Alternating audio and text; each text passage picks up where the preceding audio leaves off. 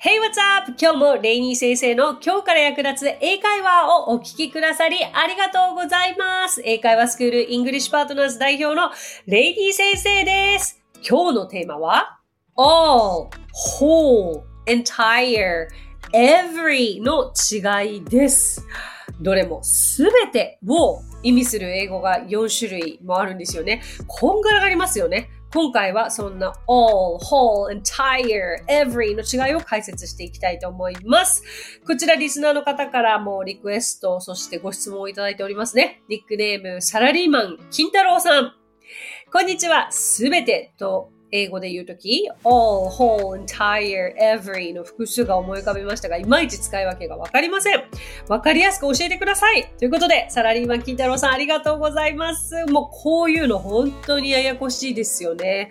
こういう時って、もう単体で all は何々、every 何々っていう風に理解するよりも、やっぱりもうフレーズごととか、まとまりごとに頭に入れて、腑に落としていった方が絶対いいんですよね。だってね、だってね、じゃあ例えばですよ。はい。all, whole, entire, every. all はすべての何々。全体をひとまとめにした意味があると。まあまあまあまあ。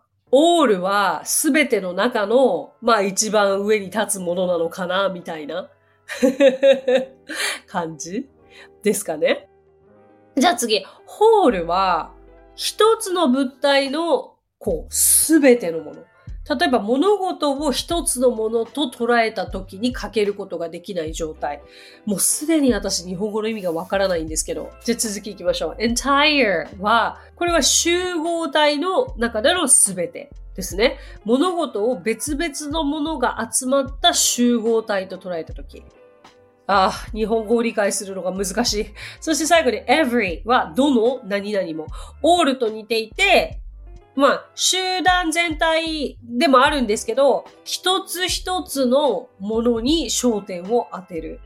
いやいやいやいやいやいやいや、どうですか？だからね、これらを日本語で理解しようとするのはほぼ不可能だと思うんですよ。だって、これら単体で使われることはもうまずないから、必ず、えっと、名詞と組み合わさったりとか、まあ、何かと組み合わさるわけじゃないですか。だから、バッチリ日本語で直訳というよりも、肌感覚で理解していただけたらと思うわけですね。で、以前、all の回は設けてあるので、それはぜひチェックしていただきたいんですけれども、じゃあまず all から行きましょうか。all っていうのはもうすべてですよ。all ね、よく聞きますよね。で、全体をひとまとめにしたすべてという意味。で、その中でも使い方が4つあるんですけど、例えば all プラス複数名詞。えーどういうことかというと、例えば all passengers are required to fasten seatbelts。まあ、すべての乗客はシートベルトを締めることを義務付けられているという意味になるんですけれども、まあ、これはまあすべての乗客はという形で all プラス複数名詞ですね。で、これはだからすべてのだから、いや、every とか whole とか entire に代用することができない。まあ、それが知れたらいいですよね。そう、なんかこれとこれは似てて使えちゃうけどとかいうのが一番ややこしいのかなとか思うから、すべての人は、すべての乗客は、そういう時には all を使いますよというのがわかりやすい説明かなと思います。はい。それから all the プラス複数名詞とかもあるわけですよ。all the girls go to the same school. すべての女の子が同じ学校に行く。まあ、要は女子校のことを言いたいときに こういう言い方ができますけれども、すべての女の子はという言い方になりますね。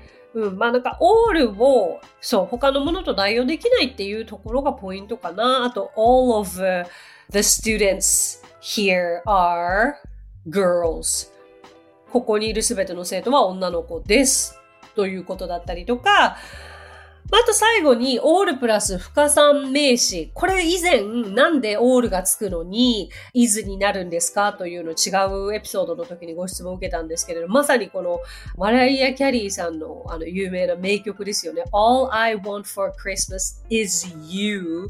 これっていうのは、まあ、不可算名詞につながる場合は、まあ、単数扱いになるということで、これはこういう言い方をしますね。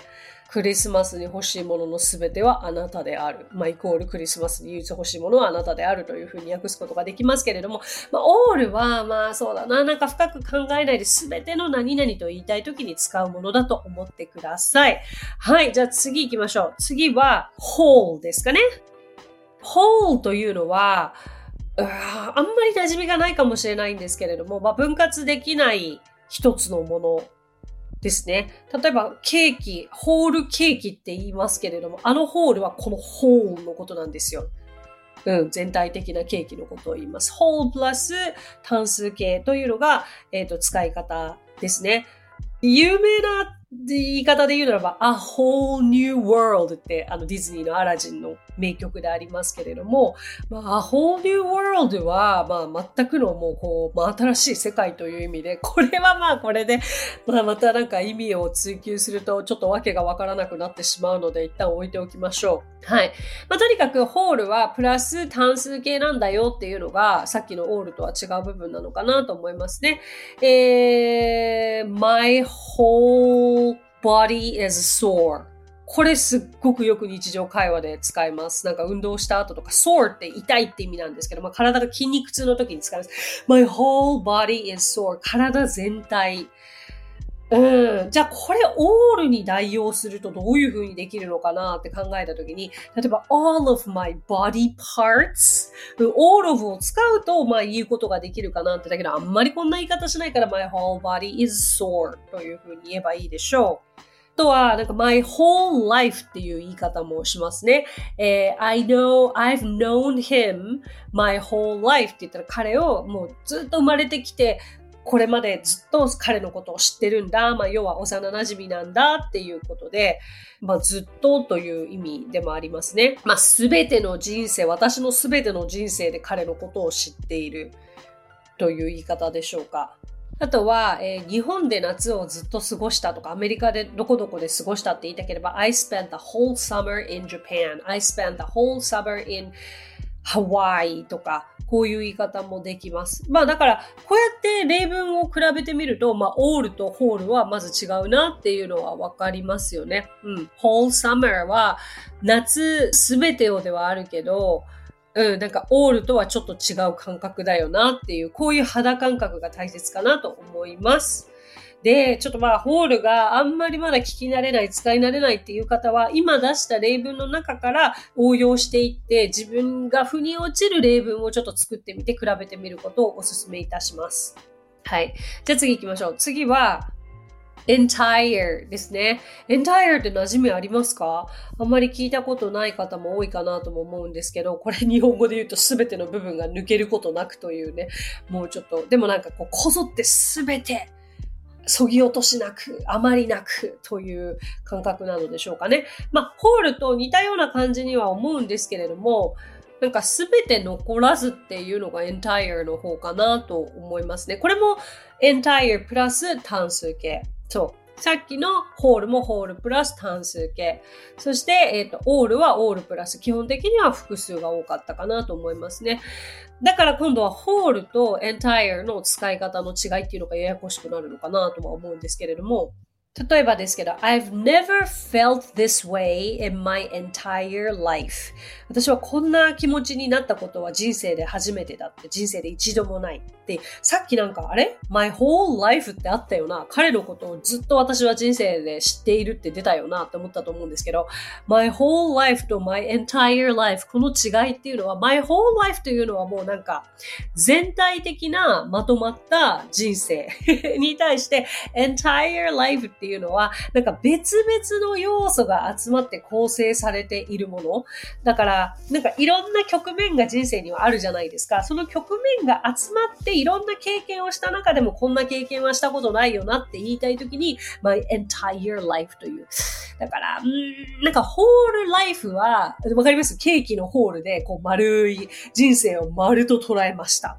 entire life っていうのは小さな丸がぐわーって集まってきて一つの大きな丸になったみたいな感じ。細かいかな ?entire の方が。そうそうそうそう。だから、まあその違いをなんとなく肌で感じていただければと思います。I've never felt this way in my entire life. そう。だから entire life の方がなんかこう、細かいイメージですね。で、あとは一説によると、entire というのは、まあ、フォーマルな場面で使うことができて、日常会話でより使うことができるのは whole ということもありますけれども、なんか、あの、私は両方ともよく使われてたなって。でも、entire の方が whole よりも、さっきの説明みたいに強調させた、あの、なんか、隅から隅までというニュアンスを持っているっていうのは、あの、お分かりいただけたかなと思うんですよね。もう少しだけ entire のちょっと例文を掘り下げてみましょう。I read the entire book って言ったらもう私はその本の隅々まで読みました。とか、I was working on my homework the entire night もう夜通しで宿題頑張りましたとか I studied for my exam the entire night もう夜通しテストの勉強をしましたと言いたいときにあの、entire を使うことができるので、まあ、これも、あの、ぜひご自身でこういう使い方があるかなというのを調べてみながら、あの、自分ごとにできるフレーズとして作ってみてください。さあ、最後、every ですね。なんかこの every って使い方がいまいちピンとこないですよね。every は、まあ、すべてのと表すんですけど、まあ、なんだろう、こう、every 一つ一つというものに焦点が当たっているのかな。every もプラス単数名詞で使われますね。よく使われていたのが、例えば every single 何々。うん。listen carefully, like every single verse. うん。listen to my every single words だとすると、私が言う一言一言をもうしっかり聞きなさいという意味になるので、まあ、つまりはもうすべてをちゃんと聞きなさいっていうふうにすべてのとまとめることができるのでしょうか。だけどなんか every を私はあまりすべてと捉えて英語を理解してないかなと思いますね。どちらかというと一つ一つのっていうことなのかな。うん。例えば、I believe every word my husband said とか、私は夫が言うすべての言葉を、まあ、信じたっていうことでもあるけれども、every word、うんまあ、一つ一つの言葉をというふうに捉えることもできるかなと思います。Please pay attention to every detail と言ったら、あの、すべてのことに注意を払ってくださいと。まあ、一つ一つに払ってくださいってことですね。だから一つ一つイコール全体。そういう捉え方が every なんでしょうね。I think of you every single day 私はあなたのことをもう毎日毎日思っているっていう言い方もありますけれども、さっきの every single うん、よく使いますね。なんとなく、だから all と every の違いというのは今のでよく分かったかと思います。だから、文法的には all プラス複数、それから whole, entire, every に関しては全て単数がその後についてくるっていうのも大きな違いかなと思います。まあ、あくまで例文は何度もお伝えしているように、ご自身が使ってみたいものを作ってみるということをお勧めいたしますので、まあ、すべて今日の4つは全ての何々という意味合いはあるものの若干使い方が違って all はもう全体的な whole というのはこうケーキのこう丸いホール人生で言うならば人生全体をというのをイメージしていただいて entire life というのは人生の中で起こり得る全てのものを丸と考えるとこの丸の集合体っていうのが entire そして every っていうとまたこれが一つ一つのものが合わさってつまり全てになる。るという違いですね。はい。少し違いが分かっていただけたらと思いますが、やっぱりなんか一つ一つに区切って分かろうとするよりも、えっ、ー、と、一つ一つの単語プラス生きたフレーズ、表現で勉強していっていただけるのがいいかなと思います。今日お話ししたフレーズや単語はノートというサービスの方で文字起こしをしております。ノートへのリンクは番組詳細欄に記載しておりますので、こちらもぜひお役立てください。さて、こちらリスナーの方から質問が来ておりますのでご紹介させてください。ニックネームピピ太郎さん。来年からアメリカで働くため、英語の勉強をしています。いつも三日坊主で勉強を続けられない私ですが、レイニー先生の番組と出会って、とてもわかりやすくて楽しいので、半年ほど聞き続けられています。毎回最後に That's it と Tell them と言っているのでしょうか？これで以上です。学んだことを話してみてくださいという意味なのか、それとも違う意味なのかと思いながら聞いています。教えていただけると嬉しいです。ペピ太郎さんありがとうございます。おー、いいところついてくださいましたね。そう、最後に私が締めで、So that's it! Thank you so much for coming by and thank you so much for listening というエンディングするじゃないですか。That's it! って言ったら以上ですってことなんですけれども、最後に tell them じゃなくて、じゃあまた来週金曜日にお耳にかかりましょう。till then なんですよ。t-i-l-l-t-h-e-n till then それまで待ったねっていう意味なので、ぜひそこを意識して次回も聞いてみて、あ、今回からですね、聞いてみていただけたらと思います。フィダロさん、アメリカ、いいですね。頑張ってください。楽しんでください。最高の経験になるかと思います。さて、この番組ではご感想やリクエストなどお待ちしております。番組詳細欄にあるリンクよりお気軽にご投稿ください。そして Apple Podcast ではレビューもできますので、こちらにもぜひレビューを書いてもらえると嬉しいです。また、Spotify でもレビューを投稿できるようになりました。Apple Podcast では番組全体へのレビュー投稿でしたが、Spotify ではエピソードごとのレビュー投稿になりますので、こちらにもぜひレビューを書いてもらえると嬉しいです。そしてもう一つ、ここで番組から1点ご協力のお願いがあります。今、絶対に聞くべきポッドキャスト見つけよう今年も Japan Podcast Hours が開催されます。Japan Podcast Hours とは今年で第5回目となる有料なポッドキャストコンテンツを発掘し応援する全8部門からなるアワードです。その中のリスナー投票で選考されるリスナー投票部門という部門がありまして、レイニー先生の今日から役立つ英会話を今絶対に聞くべき、もっと世の中に知られるべきと感じていただけた方はぜひこのリスナー投票への参加をお願いいたします。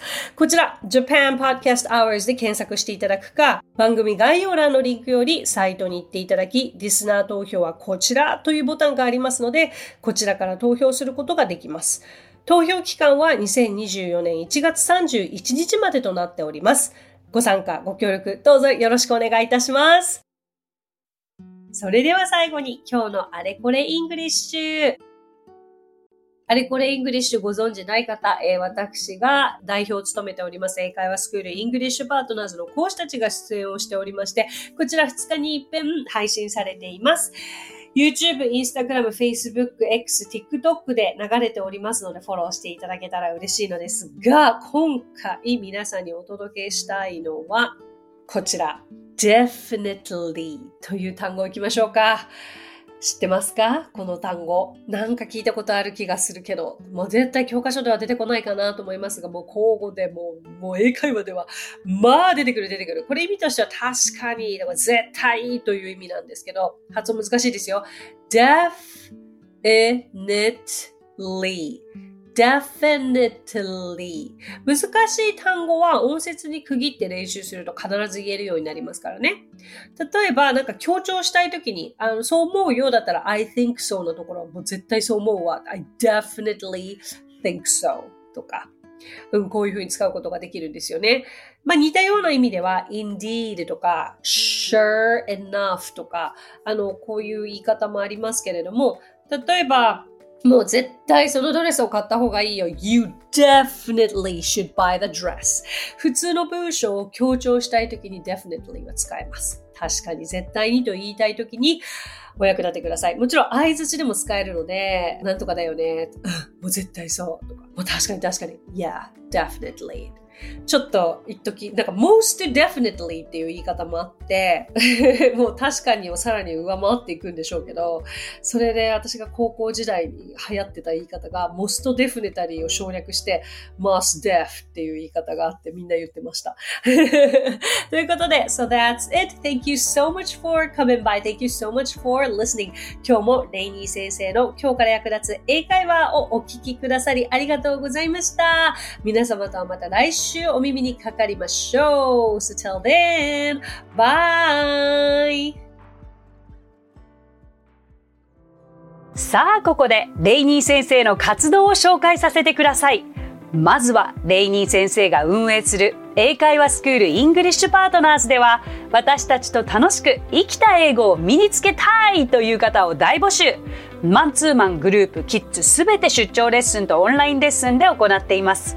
また、英会話の講師も大募集女性だけの募集になりますが東京23区内で出張レッスンができる方やオンラインレッスンで早朝や夜のレッスンができる方海外在住の講師なども募集しています。ぜひご応募お待ちしています。詳しくはイングリッシュパートナーズのホームページを検索してみてください。